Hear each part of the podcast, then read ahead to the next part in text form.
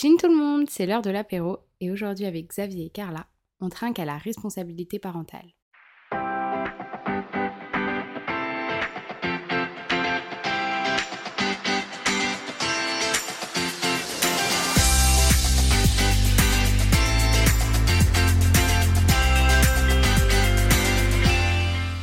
Coucou Carla, Coucou Chloé. coucou Xavier. Salut Chloé.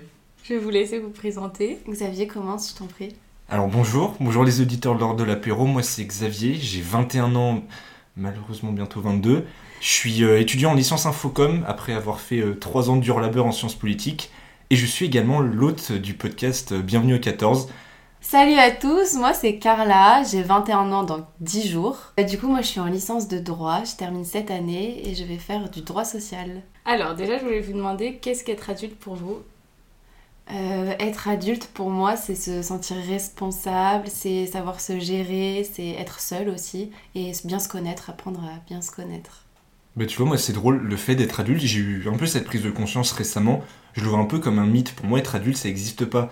Dans le sens, c'est euh, quelqu'un de ma famille qui a dit ça, elle a 50-55 ans, et elle dit, en fait elle disait, en fait, moi pas je ne suis pas responsable, mais en fait les adultes c'est des, enfin, juste des, adu- des ados qui sont ados depuis plus longtemps, et en fait être responsable c'est un peu une supercherie. Les adultes aussi savent pas ce qu'ils font, donc au final, perso je me sens, on va dire dans ce qu'on voit comme adulte, parce que je suis assez indépendant, assez responsable, enfin assez, je pense responsable, mais de l'autre, en vrai, je pense en fait, t'es jamais tellement adulte. Je pense t'es juste un ado qui fait un peu des trucs de grand et qui se prend un peu des pelles dans la gueule. Et c'est bien aussi, je trouve, de pas voir un peu euh, l'âge et l'évolution de l'âge en mode scission, enfant, ado, euh, Mhm. adulte. Au final, je pense c'est un peu le gros bordel. Voilà. Genre t'as l'impression, il n'y a pas un moment où tu passes de ado à adulte? Genre en vrai quand t'as 50 ans tu dis pas je suis un ado. En fait, je pense que c'est un peu un, un mélange. Il y a des trucs où tu te sens peut-être plus en phase et même plus euh, responsable, peut-être plus orienté. Tu sais où tu vas. Genre un peu, t'as un cap. Peut-être être adulte, c'est avoir un cap, mais en même temps, t'as pas des caps sur tout. Donc euh, je sais pas. C'est un peu. euh, C'est dur hein, comme question. J'ai l'impression qu'il y a quand même ce petit truc de euh, quand t'as des enfants, bah tu ne peux plus être un enfant, mais t'es quand même, tu seras quand même toujours. Après ça dépend des, des caractères, mais toujours un Mm. peu un grand enfant. Moi je sais que je serai toujours une grande enfant, c'est sûr. Puis c'est important d'être un enfant aussi pour ses enfants. Enfin, tu peux t'adapter, tu peux comprendre ton enfant, genre enfant, et pas être freiné par ça, pas se dire non, mais je suis adulte, machin. Aujourd'hui, on va parler de notre relation avec nos parents et à quel point ça a eu des incidences euh, dans nos vies. Oh Ok. oui. Euh, donc d'abord, je vais commencer par définir euh, ce que c'est qu'être parent. Donc déjà, euh, la définition basique du dictionnaire, c'est personne avec qui on a un lien de parenté, le père ou la mère. Élémentaire. Voilà, exactement. Biologique, scientifique, cartésien. Et après, j'ai pris une petite définition euh, d'un philosophe qui s'appelle Hans Jonas, qui dit que la qui parle de la responsabilité parentale, Hmm. parentale en tant que telle, et qui dit que c'est ce qui englobe tous les aspects de la vie des enfants, de la simple existence jusqu'aux intérêts les plus élevés. La responsabilité s'exprime d'abord du point de vue corporel, d'être là à tout moment de la santé comme, dans la santé comme la maladie. Ensuite vient s'ajouter toujours davantage tout ce qui tombe sous la notion d'éducation dans tous les sens, donc les aptitudes, les relations, les comportements, le caractère, le savoir, dont la formation doit être surveillée et encouragée, et si possible, le bonheur. Elle protège son enfant de tous les dangers. Waouh, ok. Euh, oui. Je- Moi, je, je trouve qu'elle est. Alors, pas drôle cette définition, mais tu sais, le fait d'insister sur la responsabilité. Et justement, je trouve que ça va bien avec. Justement, tu sais, ce qu'on disait bah, sur le fait d'être adulte. En vrai, tu sais, c'est ce truc de. Un peu un mythe et la responsabilité, je pense, c'est hyper effrayant. Le fait que tu es responsable d'un enfant et faire des erreurs, je pense. Je pense pardonner à ses parents et même Mm. le fait de d'être conscient et d'accepter ses parents, c'est d'accepter que c'est des humains avant tout qui font des erreurs, même si parfois c'est très dur. Et c'est pas simple, hein. enfin franchement, il y a pas de, de toute façon, il n'y a pas de bonne recette. Mais le fait de la responsabilité, c'est un peu comme une grosse pizza, genre tu mets plein d'ingrédients et c'est un, ajustement. Et ouais, les parents, c'est avant tout des humains. C'est la première fois qu'ils sont parents, faut pas oublier que Mm. c'est la première fois qu'ils vivent ça, donc on peut pas leur en vouloir, entre gros guillemets, Mm. des erreurs qu'ils font, il faut apprendre à accepter certaines choses, mais après à nous aussi de, de les accepter, ça c'est autre chose. Bah oui, surtout que quand t'es parent, euh, c'est quand même le choix le plus égoïste du monde. Enfin, tu vois, ton enfant, il décide pas d'être là. Moi, je trouve que c'est hyper égoïste de faire des enfants. Ah hein, oui. euh. Et, et donc, je trouve qu'il y a aussi quand même cette contrepartie qui est, bah, t'as décidé de faire un enfant, bah, c'est jusqu'à sa mort après. Enfin, ou jusqu'à la tienne, du moins. Mais justement, je trouve que le truc égoïste, c'est bien, enfin, c'est bien de souligner ça parce que c'est égoïste et du coup, tu n'as pas à subir, par exemple, la famille, c'est pas un absolu. Moi, je Mm. pense vachement comme ça. Ouais. Enfin, pas paradoxalement, non, c'est pas paradoxal. Ma famille, moi, c'est important. Mais pour moi, la famille en tant que telle, c'est pas les liens du sang, c'est un truc très vaste. Tu ne choisis pas ta famille, c'est un fait. Bah, tu peux choisir l'impact que ça a sur toi. Et tu, alors, tu peux choisir d'être proche de tes parents. C'est très facile à dire dans les faits quand il y a parfois Oui. de la dépendance. Enfin, c'est un peu euh, compliqué, mais tu peux choisir l'impact de la relation. Et ça, c'est hyper important. Et c'est un peu ça, être adulte aussi. C'est parfois se rendre compte, je trouve, ok, mes parents sont comme ils sont. Parfois, il y a des choses qui ne changeront pas. Qui je suis, qu'est-ce que je veux? C'est un ajustement. Je pense, ouais, quand tu grandis, la relation avec ses parents, c'est vraiment un ajustement. Et même, c'est compliqué, bah, ce que disait Carla tout à l'heure, c'est pardonnable parce que c'est des, ils sont parents pour la première fois. Et aussi, ils ont aussi eu un vécu. Parfois, il y a des parents qui eux-mêmes n'ont pas eu de parents. Par exemple, des papas qui sont papas qui n'ont pas eu de papa. C'est quand même un saut dans le vide quand tu sais pas faire. Je trouve que c'est un peu un. C'est pas un 50-50, mais être conscient aussi que parfois il y a certaines choses qui sont pas acceptables et c'est avant tout un humain avec qui t'as pas forcément envie de relationner il y a des choses que t'aimes pas et en même temps être conciliant. Je pense que la conciliance c'est bien avec ses parents, mais parfois trop de conciliance ça mène un peu du déni.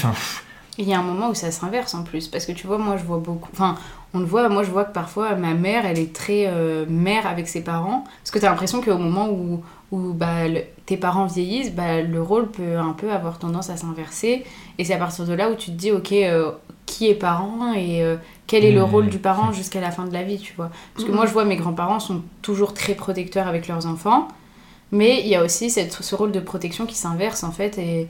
Et parfois, je dis à, je dis à ma mère, ouais, euh, tu sais, euh, c'est elle qui t'a élevé, hein. Parce que parfois, t'as l'impression qu'elle lui elle veut lui apprendre des choses, mais en fait, la vie, elle l'a vécu avant toi, et être Mhm. parent, elle l'a été avant toi, quoi. Mais aussi, je trouve que c'est à nous d'éduquer nos parents maintenant sur plein de sujets. Parce qu'on a de la chance d'avoir les réseaux sociaux, d'avoir euh, vraiment plein de choses, accès à plein de savoirs. Et des fois, nos parents sont assez fermés sur des sujets. Et c'est à nous d'essayer de leur expliquer que voilà, il y a des choses maintenant qui ont évolué et que maintenant c'est comme ça. Et d'un côté, en fait, on éduque nos parents, entre gros Mm. guillemets, sur euh, la société actuelle, sur comment ça se passe, comment on est, nos combats. Ouais, mais est-ce que ça, c'est pas justement aussi à partir du moment où on devient aussi un peu adulte? Tu Mhm. vois, où le rôle, Mhm. où les Enfin, pas ça s'inverse pas, au contraire, je trouve que ça devient un échange, en fait. Oui, Je suis d'accord, je pense que tu deviens adulte à partir du moment où tes parents sont des parents mais aussi des humains. Ça c'est hyper important. Et même le fait d'éduquer, bah, comme tu dis Carla, c'est hyper bien. Évidemment qu'il y a parfois ce truc, enfin moi je peux le voir avec euh, mon père et tout, il est quelqu'un d'hyper ouvert d'esprit, on parle de plein plein de choses, mais il y a certains sujets où même parfois tu sais quand on peut y avoir des conflits, ce truc de, je sais pas si vous avez ça aussi, mais la, un peu la hiérarchie du respect en mode tu es mon père, tu me dois le respect. Mon père me dit ça, attention, non pas qu'il me respecte pas, pas du tout, mais moi je pars du principe, et c'est un peu un sujet euh, entre nous deux qui peut être compliqué, que la- le respect c'est un truc qui est uniforme dans le sens je Mhm. respecte aussi bien quelqu'un qui aura 4-5 ans et je vais essayer de pas être snob et parfois je me rends compte que sous prétexte aussi que quelqu'un est plus jeune que moi je vais un peu le prendre pour un, un débile chose qu'il ne faut pas faire non. mais le, le respect moi que tu sois une personne âgée ou quoi je te respecte mais attention j'attends à ce que tu me respectes. Ouais, ça va dans les deux sens. Mais c'est dans notre génération, je trouve qu'on a un peu brisé ça. Mmh, de se dire ouais, ouais. si tu me respectes pas je te respecterai, respecterai pas pardon. Parce que nos parents ils respectaient vraiment leurs parents les grands-parents encore plus. Je trouve qu'il y avait cette hiérarchie hyper importante que eux que nous on a un peu moins parce qu'on arrive à couper les ponts quand il faut. Mais ça ça demande énormément de courage de s'assumer de dire non là c'était un manque de respect de me parler comme ça même si c'était ma mère même si c'était mon père. Et c'est dur Et justement, moi, il y a un truc que tu disais, Clo-Clo, tout à l'heure, qui est intéressant, c'est le fait que d'avoir, d'être responsable de ses parents, ce qui est un peu le thème du podcast, mais par exemple avec l'âge, est-ce que vous, c'est quelque chose qui vous fait peur, le fait de se dire, putain, à un moment, je devrais être là pour mes parents, être responsable Est-ce que ça vous fait peur, vous? Non, ça me fait pas peur. Mes parents ont été tellement là pour moi que j'ai l'impression que je leur suis aussi redevable parce qu'ils ont été hyper présents et moi aussi. Et puis après, ça dépend, je pense, en fait, des caractères. Tu vois, je sais que moi, c'est dans mon caractère d'être hyper présente pour ma famille et c'est pas que avec mes parents. Donc après, est-ce que. euh, on dit souvent, hein, bah moi, je m'occupe de toi jusqu'au jour où ce sera toi qui t'occuperas de moi. Hmm. Mais non, ça, ça me fait pas peur. J'ai pas hâte, mais Ouais. ça me fait pas peur. Moi, moi, c'est un peu partagé, je pense. Mon père, euh, ça me fait. Non, ça me fait pas peur et j'angoisse pas. Enfin, de toute façon, il y a bien un jour où ça arriverait. De toute façon, on verra au moment donné.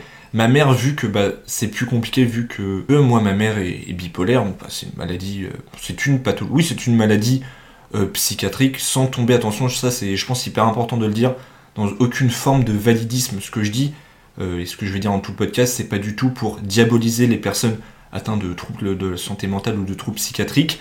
Moi, ce que je vais raconter, c'est juste une réalité, en l'occurrence ma réalité. C'est pas, je veux du- pas du tout stigmatiser les personnes bipolaires. C'est pas du tout comme si c'était impossible de parler avec elles ou de relationner, pas du tout. C'est juste que moi j'ai un vécu avec ma mère qui fait que bah, j'ai cette approche-là, mais c'est pas une approche universelle. Et vu qu'il y a déjà un peu du coup, bah moi ce truc, pas je m'occupe d'elle parce qu'elle est quand même, enfin elle est capable et euh, elle peut s'occuper d'elle-même, mais c'est plus d'un point de vue santé mentale, vu que moi ça a longtemps été une charge, enfin une charge mentale de devoir m'occuper d'elle, d'anticiper quand elle allait bien, pas bien, de parfois devoir agir malheureusement.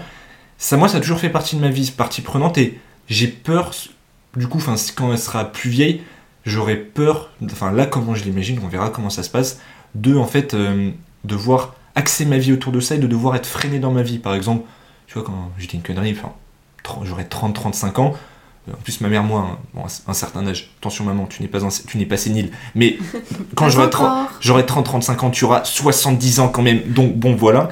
Mais j'aimerais pas. Enfin, moi, je suis pas ce genre de personne qui. Euh, enfin, je suis plutôt ce type de personne qui. Je n'aime pas être freiné par, le poids des autres. C'est bizarre dit comme ça, mais j'ai pas envie que le développement de ma vie soit conditionné autour. que ça te fasse perdre ta liberté. Oui, euh, j'ai aussi envie de me. En fait, c'est concilier deux trucs. J'ai pas envie que ça soit le truc trop englobant. Et c'est peut-être pour ça, moi, que ça me fait peur. D'être euh, là parce que je sais comment peut être cette maladie, tu vois. Après, euh, ça dépend. Ça se trouve, j'en aurais envie. Et ça se trouve, je voudrais dédier ma vie à ça. Mais je préfère le vouloir que le subir. C'est plus comme ça que je le vois. Déjà, c'est important de dire que ta mère, elle a été diagnostiquée. Mmh. parce qu'il y a beaucoup de gens qui utilisent les termes bipolaire à mauvais escient. Enfin, tu vois. Ouais, ouais. Elle est pas lunatique, elle est vraiment bipolaire. Euh, elle a été diagnostiquée et c'est quelque chose qui, mmh. toi, a pris beaucoup de place dans ta vie. Moi, euh, pareil, ma mère, je n'aurais pas du mal, par contre, du coup, à l'inverse de toi, mais mes deux parents, ça va être très différent, je pense, parce que ma mère m'a toujours éduquée en me disant que elle m'avait eu, c'était son choix, donc je n'aurais pas à subir plus tard ses choix de vie et, son état, etc. Donc je sais que j'aurais pas de problème pour ma liberté, ce sera pas un poids, et c'est juste moi qui le fais vraiment par amour pour ma mère, de m'occuper d'elle, et ça, j'en ai pas peur. Par contre, mon père, c'est différent, parce que oui, biologiquement, c'est mon père, et ça, il y a aucun doute, jusque-là, tout va bien mais on n'a pas du tout euh, une relation. On n'a pas du tout une relation euh, père-fille. C'est comme s'il avait mon âge. Et donc, euh, quand je vais devoir m'occuper de lui, j'ai peur que non, il comprenne pas moi, mes limites, moi, mes barrières, etc. Et j'ai peur que, oui, non, ils savent pas se placer en tant que père, puisqu'il ne l'a jamais fait jusque-là. Et est-ce que tu as vu une différence, ce que ta mère t'a dit, le fait qu'elle avait pas, enfin, que tu n'avais pas à subir ses choix de vie, est-ce que tu as vu une différence entre théorie pratique ou parfois justement, tu, elle te dit ça, mais tu vois que dans les faits, c'est un peu différent, justement. Alors, euh, moi, justement, pas du tout. Quand ma mère déménageait, etc., tout ça, bah, je la suivais, c'était normal, euh, je voulais vivre avec ma mère. Mais après, quand moi, à 18 ans, j'ai décidé de partir de chez moi, bah là, euh, elle était complètement là pour moi et elle m'a pas du tout freinée, elle m'a laissé faire ce que je voulais comme mmh. je le voulais. Donc, et même, je trouve que, oui, non, vraiment, je subis pas ses choix. Si elle, elle décide un truc, bah, si je suis pas d'accord et que je veux pas la suivre maintenant que je suis adulte, entre gros guillemets, bah non. Et vraiment, elle a eu une éducation sur ça, c'était excellent parce que du coup, j'ai aucune charge par rapport à ma mère. Ah, génial. C'est génial. Mais justement, l'éducation, je trouve, enfin, ça, en fait, ça passe par tellement de choses et justement, la sensibilisation, le fait de parler, l'intelligence émotionnelle. C'est ça le gros problème. Je pense, On, a de la chance, nous, avec nos parents, d'avoir du moins un référent qui fait preuve de beaucoup d'intelligence émotionnelle et ça, ça aide parce que justement ça aide à se rapprocher déjà du parent mais aussi de mhm. l'humain qui est derrière. Et ça, enfin, ouais, ça aide. Moi je sais que mon père justement m'a toujours. Euh, alors c'est très. Non, c'est pas paradoxal justement, vu la vie un peu que j'ai pu avoir et ce qui a pu se passer, déjà aussi de par euh, un peu la pathologie de ma maman, il m'a énormément protégé, peut-être parfois un peu trop et ça continue aujourd'hui. En fait, euh, il veut. Il a du mal au fait que je puisse faire des erreurs parce qu'il a peur que ça puisse mm. me porter préjudice. De fait, j'ai subi certaines choses qui ont fait que j'ai beaucoup douillé, donc je pense qu'il voulait qu'au moins ça, ça soit euh, tu vois, quelque chose de, stable. Mais euh, ça, ça m'a mis un peu sur des rails, ça m'a mis une certaine rigueur et je n'en remercierai jamais assez. Mais de l'autre, je le vois encore aujourd'hui, parfois c'est un peu compliqué, mais justement, je comprends le parent et l'humain derrière, et ça c'est quelque chose, même si parfois on est en désaccord, je vous en parle, que je, je conçois, et, et à côté de ça, il m'a énormément autonomisé dans mm. plein plein de choses. Donc, je pense que c'est sa façon à lui d'être papa, et il n'y a pas de bonne façon, je pense qu'il le fait très bien. Et euh, encore une fois, tu vois, c'est un humain aussi qui a ses propres euh, mm. troubles, et moi, un truc que je lui dis souvent, euh, c'est j'aime beaucoup le papa que tu es, mais aussi j'aime beaucoup Régis, j'aime beaucoup l'humain qu'il y a derrière. Mm. Je trouve que c'est quelque chose de très différent. C'est un humain que je respecte beaucoup, pour qui j'ai beaucoup d'affection. Je voulais juste rebondir sur ce que disait Carla. moi, tu vois, ma mère, elle m'a un peu éduquée, un peu comme toi. elle a jamais eu envie d'être un poids pour nous. Vois, elle le dit souvent, j'ai pas, enfin, je- c'est c'est moi votre mère, c'est pas à vous de vous occuper de moi. Mais encore une fois, je pense que c'est aussi, aussi un truc de caractère, parce que je Ah sais oui. que moi, euh, ma sœur ne s'occupe pas du tout de ma mère, enfin, genre, ne- n'est- enfin, c'est dans son, juste Mhm. dans son caractère. Et moi, dans ma personnalité, je suis quelqu'un de très présente. Et je sais que parfois, ma mère, du coup, bah, elle se repose un peu sur moi, mais en même temps, elle veut pas le faire. Et du coup, parfois, bah, ça dépasse un peu. Genre, il y a des choses qu'elle me dit que je pense qu'elle devrait pas me dire, entre guillemets, en tant que parent, même s'il n'y a pas vraiment de règles. Il y a des choses qui devraient rester là où elles sont. Et elle le dit d'elle-même. Elle le dit, mais je devrais même pas te dire ça. Genre, c'est moi ta mère, c'est pas Hmm. moi de te dire ça. Mais en fait, c'est aussi moi, de par mon caractère, qui laisse cette place-là. Et je sais que après c'est à moi de gérer ça, tu vois, de pas laisser Mm. trop cette place. Et, Mm, mm. et c'est là où, euh, où ça rejoint aussi ce que tu dis, où elle dit, je sais pas si genre, je suis une bonne mère, j'ai l'impression de pas être une bonne mère. Et du coup, moi, je me retrouve à la rassurer, Ah mais oui, je devrais Ah, pas la drôle, rassurer. ouais. Enfin, tu vois, ça, ça crée un truc où je sais que parfois elle culpabilise vachement parce qu'elle a l'impression que qu'elle assure pas bien son rôle ou que genre moi je prends une place qu'elle devrait pas me laisser prendre, etc. Mm, mm, mm. Et du coup, genre, ça crée un peu ce truc où parfois je sais que ça la rend pas bien, quoi. C'est hyper institué en fait, c'est drôle, c'est comme si ta mère, enfin sans faire la psychologie de comptoir, comme si elle était un peu c'est perdue entre le ok, j'ai un humain, j'ai Chloé, mais j'ai aussi ma fille devant moi. C'est comme si tu vois, elle était là en mode ok, à qui je Oui. m'adresse, c'est c'est drôle, en fait, nous on apprend aussi à relationner avec nos parents en tant qu'humains, mais eux aussi en tant que Ah tels, oui. à relationner avec nous en tant qu'humains. Et je pense que ça, ça doit pas être simple, franchement, de toute façon, être parent. euh, Mais de toute façon, parfois je lui dis, parfois je lui dis, euh, je suis un peu ta meilleure amie, genre tu confies à moi, et elle déteste que je dise Moi aussi, ça. je lui dis tout le temps et elle déteste. Elle Ouais, me dit, mais on dis, n'est pas potes. Je suis Mais pas- si, Ah, maman, t'es ma meilleure amie pour Ah ouais, vous dites ça, vous Ouais. Ah, moi, Elle ma mère, c'est ma meilleure amie et ma mère ne supporte pas ça. Elle dit, bah non, je dois être ta mère, je je suis dois ta pas mère, être ta pas meilleure ta amie. pote, c'est ça. Hmm, Ok. Moi, je sais que bah, même avec mes, euh, avec mes parents. Non, moi, j'ai jamais eu ce truc, on s'entend. Même avec ma mère, on, est super complices, on, rigole de fou. Avec, avec mon père aussi, mais non, il y a ce truc quand même, pas meilleur pote, parce que ça voudrait dire. euh, bah, je sais pas, encore une fois, tu vois, j'étais le premier à dire euh, le respect, c'est, tu sais, euh, entre guillemets, c'est univoque, mais je le vois quand même, ce truc, je le. En fait, pour moi, être meilleur ami, ça enlèverait ce truc du pilier un peu de Mm, cette figure, tu vois, mine de rien d'autorité qui me fait du bien et ce pilier aussi. Non, meilleur ami, euh, non. Même si en vrai, je pense que si c'était des humains, ce seraient mes potes. Moi, je pense que c'est drôle aussi, nous, notre relation avec nos parents, bah, vu qu'on est des enfants de parents divorcés, ça, ça joue tellement. Mm. Genre, parce Nous que tous, oui, c'est vrai. je pense que quand Tous. ils. eux- même eux, tu vois, quand ils divorcent, ils doivent vraiment. Enfin, ça doit être bizarre.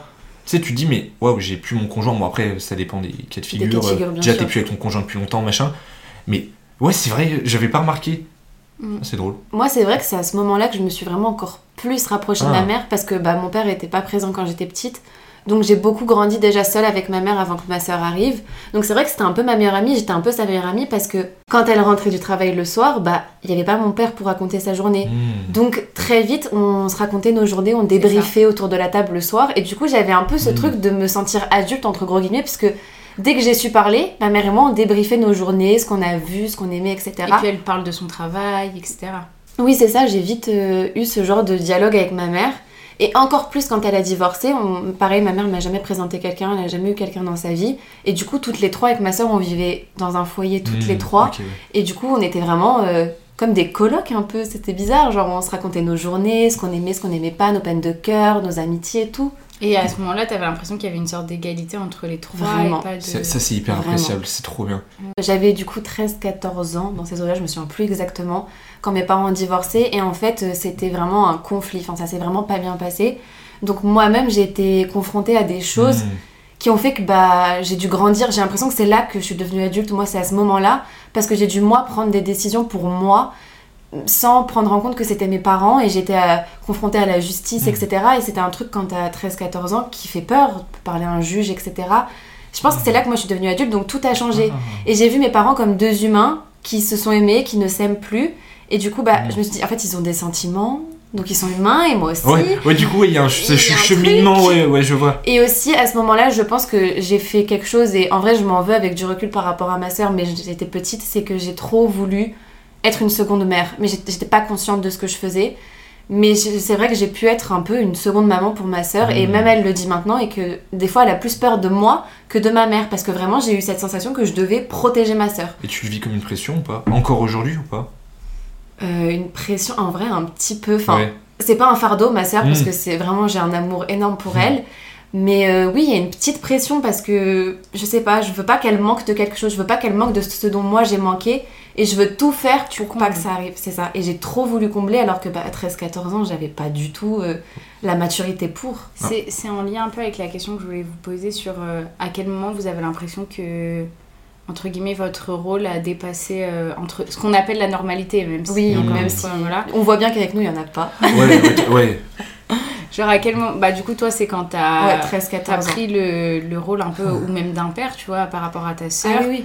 T'as voulu genre combler cette, ce truc que, que toi tu n'avais pas eu Mhm. t'as surtout pas voulu que ça se reproduise avec elle C'est ça, en fait, moi quand j'étais petite, j'ai pas souffert du fait que mon père était pas trop là pour moi parce que je le comprenais pas.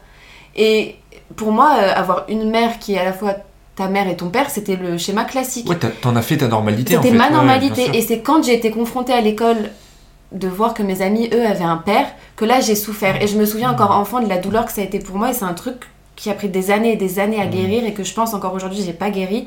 Et je me suis dit, je veux pas que ma sœur, dans la cour de récré, sente ce que j'ai ressenti de se dire, mais moi ce soir, je parlerai pas à mon père. Ah oui, je voulais qu'elle se dise, ok. bah, je ressens pas de manque. C'est comme ça, Mhm. c'est ma vie et j'en suis très contente. Moi en vrai, moi je sais.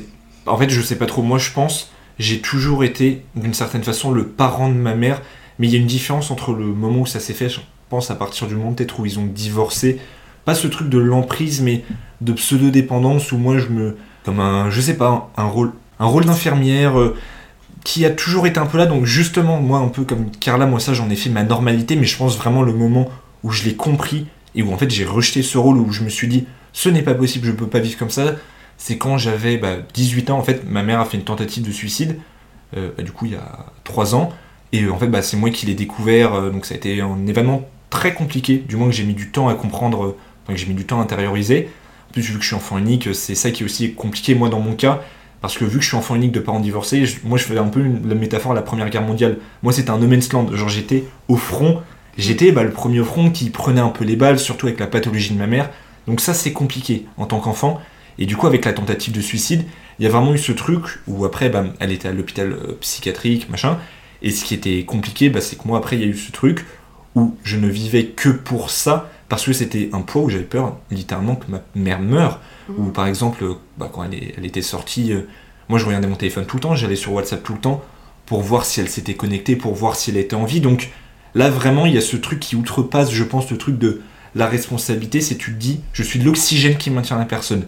Et moi, je l'ai compris, et j'ai la chance d'avoir d'en avoir parlé avec mon père, avec mes proches, où je me suis vraiment rendu compte, enfin, j'ai la chance de pouvoir parler, d'avoir cette aptitude et l'entourage pour, où je me suis dit, moi, c'est pas possible. Je ne peux pas, il y a vraiment eu ce truc où je me suis dit, mais ça, ça, ça peut pas être ma vie. C'est pour ça ta question tout à l'heure sur le fait d'être là plus tard pour ses parents. Moi, c'est un truc, je pense, qui me fait un peu peur vis-à-vis de cet événement-là. Mais je me suis dit, ouais, je ne peux pas être trop présent pour ma mère et tout. Mais je pense que c'est ton car- enfin encore une fois c'est ton caractère, Ouais. tu vois. Genre euh, pas tout le monde aurait réagi comme toi, Mm. pas tout le monde aurait, tu vois, il y a des gens, enfin et peut-être que, enfin il n'y a pas de bonne réaction, mais peut-être que tu aurais dû, mais c'était pas, c'était pas possible à ce moment-là plus te protéger, tu vois. Ton père a Ouais. essayé de le faire pour Ouais. toi.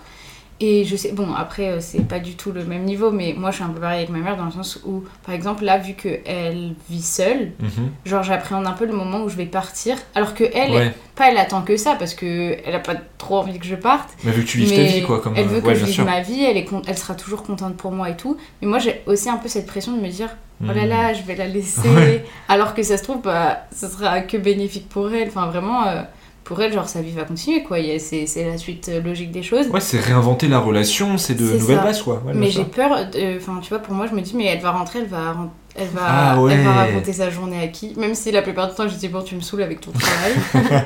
Mais à toi sur WhatsApp, elle continuera. moi, ça continue. Ça va faire les Oui, vocaux, c'est les... ouais. C'est ça C'est réinventer à chaque Mais fois. on s'appelle- déjà euh, plusieurs fois par jour, euh, par semaine et tout, donc dans tous les cas, on va continuer et ça changera pas. Et je sais que je- j'irai la voir tout le temps Mm. et tout. Mais euh, tu vois, mon père, genre, il a entre guillemets refait sa vie, j'aime pas trop ce mot, mais bon, il est avec quelqu'un et donc bah, j'ai aucune, aucun stress par rapport à ça. Mais ma mère, je me dis plus, oh là là, genre ma soeur est partie, mais ça allait parce que moi j'étais là. Mm, mm. Et là, c'est moi qui vais partir. Ouais, vu que vous avez toujours été proches, que t'es un peu celle qui raconte les choses, ouais. Mais tu vois, ce qui est enfin, drôle, c'est que moi, du coup, vu qu'il y a eu cet événement, en plus, moi, c'était pendant le confinement, tu sais, la Mhm. tentative de suicide, enfin, c'était une temporalité vraiment à part, enfin, c'est vraiment limite un, un intrus dans la matrice. Bah, justement, Après, moi, vu qu'en fait, euh, de fait, elle était enfermée parce que bah, c'est un HP, bah, en fait, je la voyais pas, du coup, j'étais là en mode, ok, quand elle va sortir, parce que aujourd'hui elle est sortie et tout va mieux, qu'est-ce que je veux vraiment, comment on fait, et c'est repenser la relation. Moi, j'ai eu cette chance, justement, ça peut paraître drôle, c'est nous, ce contexte qui a fait que du coup, j'ai repensé la relation comme ce qui est bon pour moi, je pense, pour euh, toi. Tu vois, quand tu vas quitter, ça va être ça, repenser la relation. Carla, bah, elle, vu qu'elle est partie de chez elle, il y a ce truc où la relation serait adaptée. C'est pour le mieux, je pense, faut juste en dialoguer avec la personne et ne, ah, ne pas culpabiliser. De toute façon, ça ne se. Comment dire Ça ne se contrôle pas la culpabilité, mais juste se dire. Trouver, un, trouver l'entre-deux, quoi. Mais tout peut se réinventer, toutes les relations peuvent se réinventer, surtout celles avec les parents. Et c'est important, je pense, de pas les prendre pour acquises et justement, de parfois, s'il y a des choses qu'on n'accepte pas, qui ne sont pas acceptables, on n'a pas à l'accepter. Enfin, je veux dire, tout est, rien n'est figé dans le marbre. C'est pas euh, rien de normatif finalement. Mais tu elle, vois. elle- ta mère, elle réagissait comment quand elle voyait que toi, tu t'occupais beaucoup d'elle? Est-ce qu'elle te disait non, mais va faire ta vie Ou est-ce que. Enfin, comment elle, elle vivait ça Hmm, elle m'a toujours, en fait, c'est c'est drôle avec la personnalité de ma mère. Elle m'a toujours encouragé à vivre ma vie, mais de l'autre, je sais que si je lui envoie pas de message, elle va me le faire marquer. Enfin, c'est tr- c'est un sujet pas c'est pas très sensible. C'est c'est un peu une, une gymnastique. C'est à comprendre. C'est assez compliqué. Tu sais jamais trop à quoi euh, à quoi t'attendre. Mais moi je sais qu'il faut que j'ai de ma vie. Je veux dire je je suis pas là à culpabiliser je ne culpabilise plus on va dire. Et, en plus oui du coup moi avec ma mère on en a toujours beaucoup parlé. Ouais on en parlait elle me l'a fait ressentir et surtout je l'ai compris elle me l'a fait ressentir et je l'ai compris. Mais tu vois moi je la façon dont, je le vois c'est que je ne pourrais pas couper les ponts avec ma mère. Déjà parce que j'en ai pas envie mais justement, ce truc de l'oxygène qui maintient un peu en vie, moi, c'est un peu. Enfin, je ne vois pas ne plus parler à ma mère parce que ça, par contre, je culpabiliserais je me dis, vu sa pathologie vu comment elle est, même euh, vu ce qu'on a pu traverser ensemble, c'est pas possible. Déjà, j'en ai pas envie, heureusement, et ce serait pas possible, tu vois. Genre, justement, on a repensé notre relation, on se voit une fois par semaine, on se parle beaucoup, par message et tout, on se voit pas tout le temps parce que j'ai pas envie et c'est pas possible, mais je pourrais pas aller plus loin. Du moins, aujourd'hui, dans cette temporalité-là. Du coup, moi, je voulais rebondir par rapport à la culpabilité. Parce que justement, moi, quand j'ai eu 13 ans, j'ai décidé de plus aller chez mon père. Et euh, à l'époque, du coup, quand tu, quand tu as 13 ans, tu dois avoir un juge, etc. pour le faire. Et donc, euh, je devais expliquer mes raisons. Pourquoi moi, j'ai décidé de ne plus aller chez mon père. Et en fait, donc, euh, la juge pour enfant t'entend, etc. C'est tout un processus. Et après, tes parents peuvent avoir accès à ce que tu as dit. Mais ils ne sont pas obligés. Ma mère a refusé parce qu'elle m'a dit Tu peux dire ce que tu veux, je ne veux pas. Je veux pas avoir je veux pas vraiment euh, je veux pas te bloquer Oui, dans c'est ta ton parole. cheminement, ouais. tu dis ce que tu veux. Par contre mon père a décidé de prendre euh, ce jugement. Et là c'est à partir de ce moment là que j'ai ressenti un sentiment de culpabilité qui ne m'a jamais quitté jusque encore maintenant. En fait je me souviens encore très bien de cette scène de moi qui rentre chez lui et lui qui, qui a la feuille et qui me dit mais en fait tu me fais passer pour un monstre Carla. Mais je suis ton père et tu me fais ça etc et après de me dire qu'en fait je suis la cause de son malheur. Et ça quand tu as 14 ans du coup je pense à ce moment là et que tu essayes de dire, bah, pour moi, c'est mieux de voir mon père au restaurant une fois par semaine, Mm. d'aller me balader avec lui, mais je ne me sens pas capable de vivre sous le même toit que lui toute seule maintenant, et qui te dit, tu es la raison de mon malheur, je n'ai jamais réussi à passer au-dessus, et encore aujourd'hui, je n'y arrive pas, et en fait, je me sens toujours coupable de me dire, je l'ai laissé, parce qu'il m'a dit, je suis tout seul, tu m'as laissé, et du coup, tu te dis, je me sens super coupable, il violent, pleure à cause de moi, il va pas bien à cause de moi, et tu grandis avec ça, et ça, je trouve que c'est hyper compliqué, euh, même quand tu deviens adulte, de te dire mon père a été malheureux à cause de moi, mais moi j'étais malheureuse à cause de lui aussi. Et s'il arrive à l'entendre, ça que t'as été malheureuse à cause de lui, est-ce que quand tu lui expliques, si tu lui expliques le fait que tu veuilles plus le voir, est-ce qu'il le comprend, est-ce qu'il l'entend? En fait, euh, oui et non, parce que on pense pas que c'est pour les mêmes raisons. Pour lui, c'est juste parce que à cause de sa profession, il n'a pas pu être là dès que j'étais petite, pendant des années jusqu'à que je commence à aller à l'école, etc. Il n'a jamais pu être là, et du coup, on n'a pas pu créer ce lien.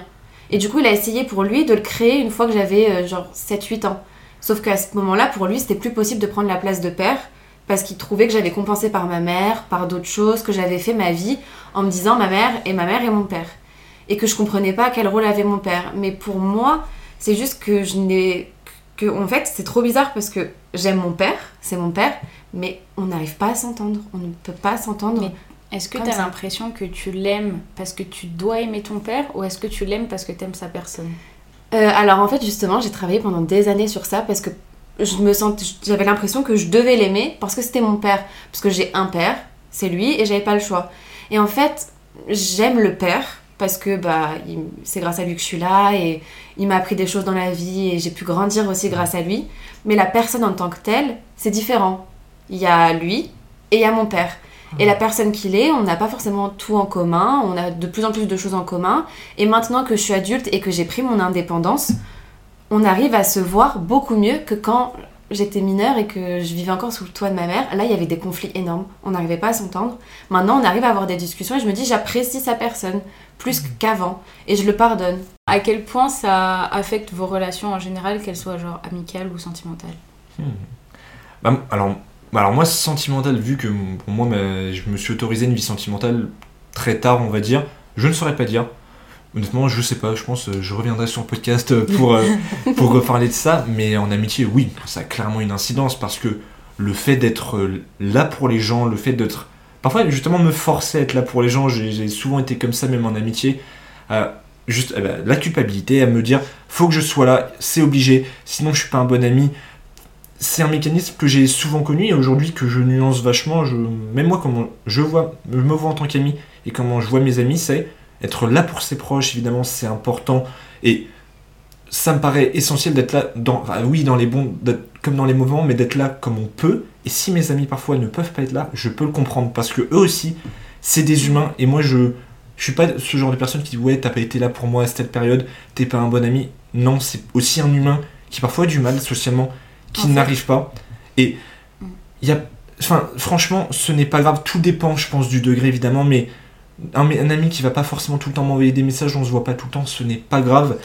Tu es là à ta façon comme tu peux. C'est ça en qui fait, est important. paradoxalement, le fait d'avoir euh, été hyper présent pour ta mère, ça t'a appris à être plus présent pour toi Ouais. et Et moins pour les autres et apprendre à, à juste accepter de pas être, pouvoir être là pour tout le monde et de se Ouais, concentrer pour soi et de se protéger aussi un peu soi-même. Quoi. Tu vois, ce qui est cool, c'est que justement, c'est pas en mode non, mais je suis comme ça, machin, parce que je connais pas d'autres réalités. J'ai connu cette réalité-là, qui fait que, paradoxalement, bah, moi j'ai trouvé mon équilibre, j'ai nuancé, mais encore une fois, enfin, je pense être, vu que je lui.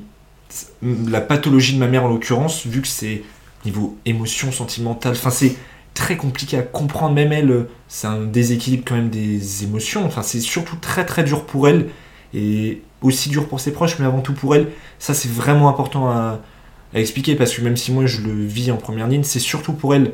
Tu vois que c'est compliqué, donc rien que pour ça, parfois je la, je la pardonne et je tolère, mais ça fait que j'ai de la chance, je pense, d'être assez empathique, assez euh, compatissant, même parfois un peu trop et de pas du tout être rancunier parce que bah, quand tu pardonnes beaucoup de choses, parfois ça fait que ton seuil de rancune est à zéro.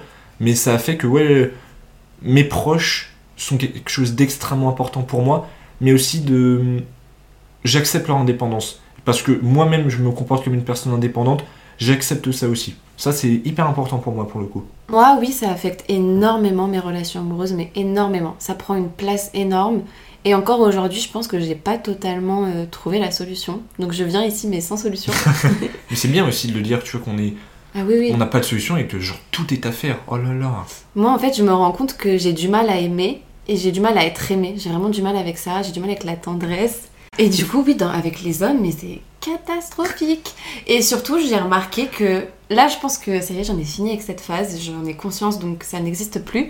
Mais euh, j'allais toujours vers le même type d'homme qui était mon père. Alors c'est bizarre parce que non, c'est pas un complexe de deep.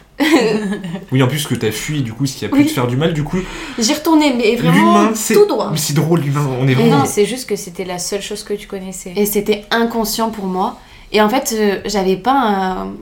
J'avais jamais eu d'exemple de couple. Enfin, mes parents, j'avais jamais vu un couple qui s'aimait très fort. Enfin, même s'ils se sont aimés, euh, je savais pas trop comment me comporter. Donc du coup, oui, c'est vrai que vu que j'avais pas eu de figure, je savais pas, j'avais rien à reproduire, tout à inventer. Et c'était un petit peu catastrophique au début. Mais, euh, mais maintenant, je m'en sors un peu. J'essaye de tâtonner, de trouver... Mais je trouve que c'était vachement que par rapport à toi. Parce que par exemple, quand t'as des couples autour de toi, Ah, tu sais ce qui est bon et ce qui est pas bon. Ah oui Mais pour toi, non. Pour moi, ça non. Qui est... Mais c'est fou, tu vois la différence. Enfin, là, on le voit même. Carla, en plus, tu sais comment elle est avec les gens et tout. Tu dis, c'est fou comment l'humain peut être différent dans ce qu'il conseille, même dans ce qu'il aime. Enfin, tu vois, Carla, c'est quelqu'un d'hyper empathique, trop mimi, plein d'amour. Et genre, d'un autre côté, elle ne l'accepte pas. Et elle, dans ses relations, elle ne l'acceptait pas. Alors que chez les gens, elle encourageait ça et, et tout. c'est fou comme l'humain, tu sais, on est vraiment là en mode, ah non, on donne des conseils qui sont bons, Et qu'on a- s'applique, mais, Mais pour que nous, par nos biais, par nos traumas, on est en mode, Non. c'est hors de question en fait, genre ça, je ne mérite pas. C'est ça, en fait, j'ai l'impression que comme tu connaissais pas l'amour sain de par des exemples pas, enfin, parentaux, Mhm. et ben pour toi, tu te contentais de ce que tu avais pu voir et tu t'estimais pas que tu valais mieux, ou en tout cas, c'était ça pour toi, l'amour pour toi. Exactement. En fait, je me disais, les autres ont l'amour sain, moi j'aurais cet amour-là. Je sais pas comment expliquer, c'était un biais dans ma tête que pour moi, c'était comme ça. Et j'en étais même pas consciente, pas du tout. Mais pour moi, les autres avaient l'amour sain, mais moi, dans mon foyer, c'était un amour malsain, c'était un amour un peu compliqué. C'était la passion, c'était euh, on se déchire, on s'aime, on s'aime plus, on s'aime, on s'aime. Et je suis restée très longtemps dans une relation comme ça. Et euh, aujourd'hui, j'adore cette personne et c'est grâce à elle, enfin grâce à lui, pardon, que je suis genre ce que je suis aujourd'hui parce qu'il m'a appris que non, c'était pas comme ça l'amour et j'ai eu la chance d'avoir le courage de partir de cette relation et de me dire en fait non, on peut pas vivre comme ça. Je voudrais pas plus tard élever mes enfants dans un foyer où on se déchire constamment, c'est pas possible. En fait, j'ai toujours été je me parlais pas trop, j'exprimais pas trop ce que je ressentais et je- j'endossais beaucoup jusqu'au jour où j'explose. Et là, à partir de ce moment-là, ça a été pire. Je ne disais rien et je me disais, je vais tout encaisser, je ne vais rien dire. Mais c'était pas conscient. Hmm. Et à partir de là, du coup, non, je ne disais rien. Et quand c'était pas sain, je me disais, bah, bah, tu l'as mérité, t'as fait ci. Je Ouais. justifiais toujours Ouais, en les fait, comportements en châtiment permanent. quoi. permanents et Ah je ouais, m'en suis pas rendu fou. compte. Et c'est grâce à cette relation, quand je suis partie de cette Mm. relation, que je me suis dit, en fait, non, c'est pas ça forcément l'amour. Non, et c'est grâce à nous. Si vous deviez donner euh, un conseil à quelqu'un qui a un peu ce genre de relation avec ses parents et qui, qui vit un peu les mêmes incidences sur son quotidien, vous lui diriez quoi? Je dirais que déjà, il faut pas avoir honte de se faire aider. Voir un Mm. psy, voir euh, une hypnothérapeute, enfin ce qu'on veut, s'aider à sa manière. Et surtout, pour moi, la clé, c'est la parole. Il faut parler de ce qu'on vit, il faut pas le garder pour soi. Ce qui se passe dans son foyer, ce qu'on voit, ce qui nous fait mal au cœur, il faut le dire à quelqu'un de confiance, donc euh, un ami, mais même une psy ou ta grand-mère, ou peu importe, il faut le dire, il faut que ça sorte de toi. faut pas le garder pour soi. On peut pas grandir avec ça. Et je suis, bah, je suis d'accord avec Carla, à la limite, je pense surtout, c'est important de parler, certes, mais chacun ses étapes. C'est-à-dire, si tu ne te sens pas prêt à parler, il y a plusieurs façons d'extérioriser et parfois ne pas forcer les gens à parler. Justement, des conseils à donner à des personnes qui vivent la responsabilité, mais aussi peut-être parfois les personnes qui sont confrontées à un proche qui vit ça. Le meilleur conseil que je peux donner, c'est si vous voyez un proche qui est un peu peut-être en, en détresse, qui va pas bien, ne pas forcer la parole, c'est pas la bonne façon, mais accompagner et mettre comme un terrain, tu sais, comme euh, si Mm. c'était un terrain d'agriculture, tu mets des petites graines pour que potentiellement, si ça doit germer, ça germe, entouré au maximum, et du coup, si euh, plus pour les personnes qui vivent le truc, ce n'est pas de votre faute, et c'est votre chemin, c'est un chemin, c'est-à-dire, il n'y a pas à prendre des décisions radicales, enfin, Mm, mm. c'est faux, ça doit vous. être doux. Faites comme vous le pouvez, faites comme vous le pouvez. Avec ce que vous avez à ce moment-là. Ah ouais, avec vos armes, il n'y a pas de honte et surtout, le plus important, ce n'est pas de votre faute. Enfin, ne, alors ne culpabilisez pas. La culpabilité va sûrement faire toujours partie de vous, faut être honnête aussi, mais c'est votre chemin et vous pouvez vous apaiser et vous avez le droit. Vous avez le droit à l'apaisement et vos parents ont choisi d'avoir un enfant, mais la relation que vous avez avec eux, n'oubliez jamais que tout est modifiable. C'est un peu ce qu'on a dit, enfin, il n'y a rien de concret, rien n'est normatif, rien n'est figé. Ça va aller, ça peut aller. Juste faites en fonction de vous vos propres biais et Mm. ça peut être tortueux évidemment, il y a des embûches, c'est jamais linéaire, mais ça va aller, franchement, euh, ouais, ça peut aller. Oui, et moi je dirais que quoi qu'il arrive, la vie va continuer. Cette pers- enfin, du coup, toi, tu vas grandir et tu vas être aimé, tu vas aimer. C'est pas parce que t'as vécu ça que ta vie s'arrête là. Non, au contraire, t'as beaucoup de choses à créer après. Tu vas être un adulte génial. Tu vas être quelqu'un de génial, même si tu as vécu ça, ça définira pas qui tu vas être. C'est ça surtout, Et ça tu va pourras. pas définir. Non, tu vas pas forcément le reproduire, je suis pas d'accord. Tu peux avoir la force d'être quelqu'un de génial et d'être dans l'amour. Et moi, je pense qu'il faut croire en soi et se dire je vais casser ça et je vais être fort. Ça, ça ne te définit pas, mais ça t'oriente et ça ne parfois ça t'oriente. Tu, évidemment, pas pour, c'est pas, pas pour les bonnes raisons, mais ça peut, bah, comme euh, ce que disait Carla, relation avec les hommes, tout ça, ça peut t'orienter surtout. Je vais pas dire euh, toutes les mauvaises épreuves sont une force parce que ça, ça vous donnera un bagage intellectuel et même social. C'est pas qu'il y a du bon à prendre, mais Il y a toujours du point à prendre, mais ça veut pas dire que ça justifie de vivre ça, tu vois. Non, du Et- tout. Essayez de, essayez de vivre avec. C'est un peu comme une, une part de vous, c'est un peu une coloc. C'est un peu comme les émotions. un- moi, je le vois un peu comme des colocs. C'est un doudou, il est là quoi. Ouais, s'il est là, et c'est comme, enfin, tu vois, c'est comme le deuil, genre t'apprends juste à vivre sans et ça, c'est une partie de toi. Et euh, comme conclusion, je dirais qu'au final, bah, nous, on a bien grandi quand même. Ouais, Et humainement, on est des Mais gens parce que bien. vous avez réussi Mm. aussi à prendre du recul et à vous Exactement. protéger et à dire ok genre euh, genre je vais pas vivre que par ça ni pour ça. et surtout, Surtout. hyper important. Ah oui, ça vraiment important, vous ne ve- pouvez pas tout régler seul, ce que disait Carla, même sur les psys, c'est tout. C'est hyper important, vraiment de, de parler, encore une fois, d'extérioriser comme on le peut, mais on ne peut pas tout résoudre seul. Et On ce n'est n'est pas, pas, des que- super-héros en fait. Mm. On peut pas tout faire tout seul, on va pas changer le monde tout Et seul. vous euh, pouvez pas réparer les erreurs non, des du autres. tout. Il faut pas avoir peur de d'assumer en fait, de parler, de pleurer, de Ah ouais. crier, de. C'est normal. Faites comme vous le pouvez, c'est la meilleure solution. Genre, il n'y a pas de bonne euh, solution. Bah merci beaucoup. Bah, merci, à toi. Merci à toi, Clo-Clo, et merci aux auditeurs de l'heure de l'apéro. Merci tout le monde. À bientôt. Bisous. Dab.